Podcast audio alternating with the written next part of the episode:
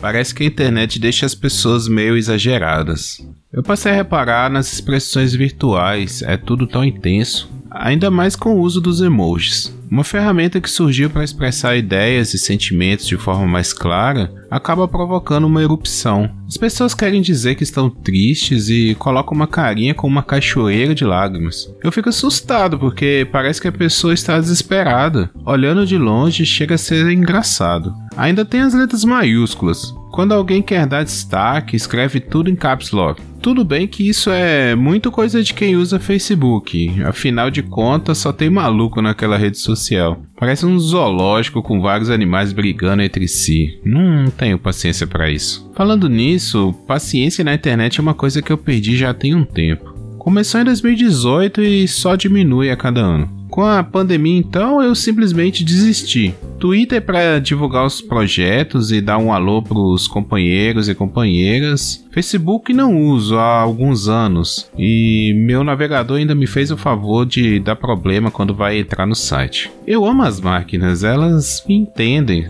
Instagram é uma rede tão fútil quanto inútil quer sugar sua alma. Nunca vi rede tão carente. Toda hora manda notificação pedindo atenção. Deve saber que se não lembrar as pessoas de que existe, talvez seja esquecida tão rápido quanto sua madrasta. WhatsApp e Telegram é um velho caso de primo da cidade e o da roça. Tem o mesmo sangue, a mesma família, porém com objetivos na vida ligeiramente diferentes. O primo da cidade é inteirado nos lançamentos, está à frente nas novidades, enquanto o da roça vive sua vida mais simples, focado nas coisas básicas e acredita em qualquer história que eles contem. Aí, como eu adoro ver as pessoas discutindo qual primo é melhor, chega a ser cômico. A coisa que eu tenho mais curiosidade sobre o futuro é se o ser humano conseguirá lidar com o avanço tecnológico. Tudo bem que foram passos largos em pouco tempo, mas já temos uma geração que nasceu e está lidando com todos esses avanços digitais. Será que chegará o momento em que as pessoas vão acordar e perceber que a sua vida está lá fora? Ou será a conectividade a nova razão de viver depois do dinheiro? Outro dia eu reassisti o filme Matrix e percebi que já vivemos uma realidade virtual. Toda essa expressão exagerada, as pessoas acreditando em fatos virtuais, a total dependência de um apêndice que nos conecta é real. As pessoas lamentam a queda de energia em suas casas como antes lamentavam a falta do fogo, ao ponto de avisar nas redes. Estou sem zap zap, quem precisar falar comigo use tal método.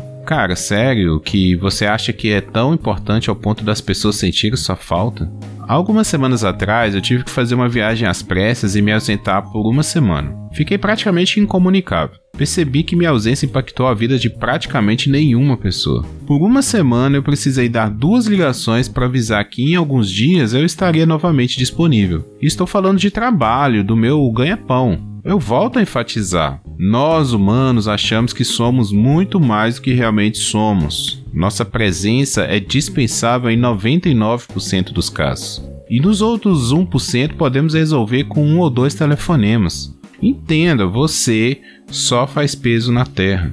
Para com essa merda de se expor, ninguém está nem aí com a sua vida ruim. Todo mundo tem problema. Por que você acha que o seu é maior do que o dos outros ou as pessoas estão interessadas em ouvir você reclamar? Ah, mas amigo é para essas coisas. Tudo bem, tem horas que precisamos daquele ombro amigo, de chorar um pouco, de um conselho ou uma reflexão vinda de fora para levantar a autoestima. Mas é às vezes. Provavelmente você já ouviu a história de um menino que gritava que o lobo estava vindo para atacar a aldeia.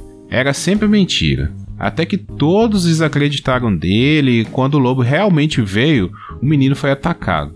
Bom, eu levo isso como um ensinamento de forma que, se o problema não é grave e as pessoas não podem me ajudar, eu não preciso contar para elas. No momento em que alguém pode fazer algo por mim, seja até me ouvir por uns minutos, eu abro meu coração e tento resolver minha situação. Se toda dor de cabeça que a pessoa tem, ela toma um analgésico, um dia chega uma dor de cabeça grande o suficiente para se tomar o remédio e ele já não funciona mais.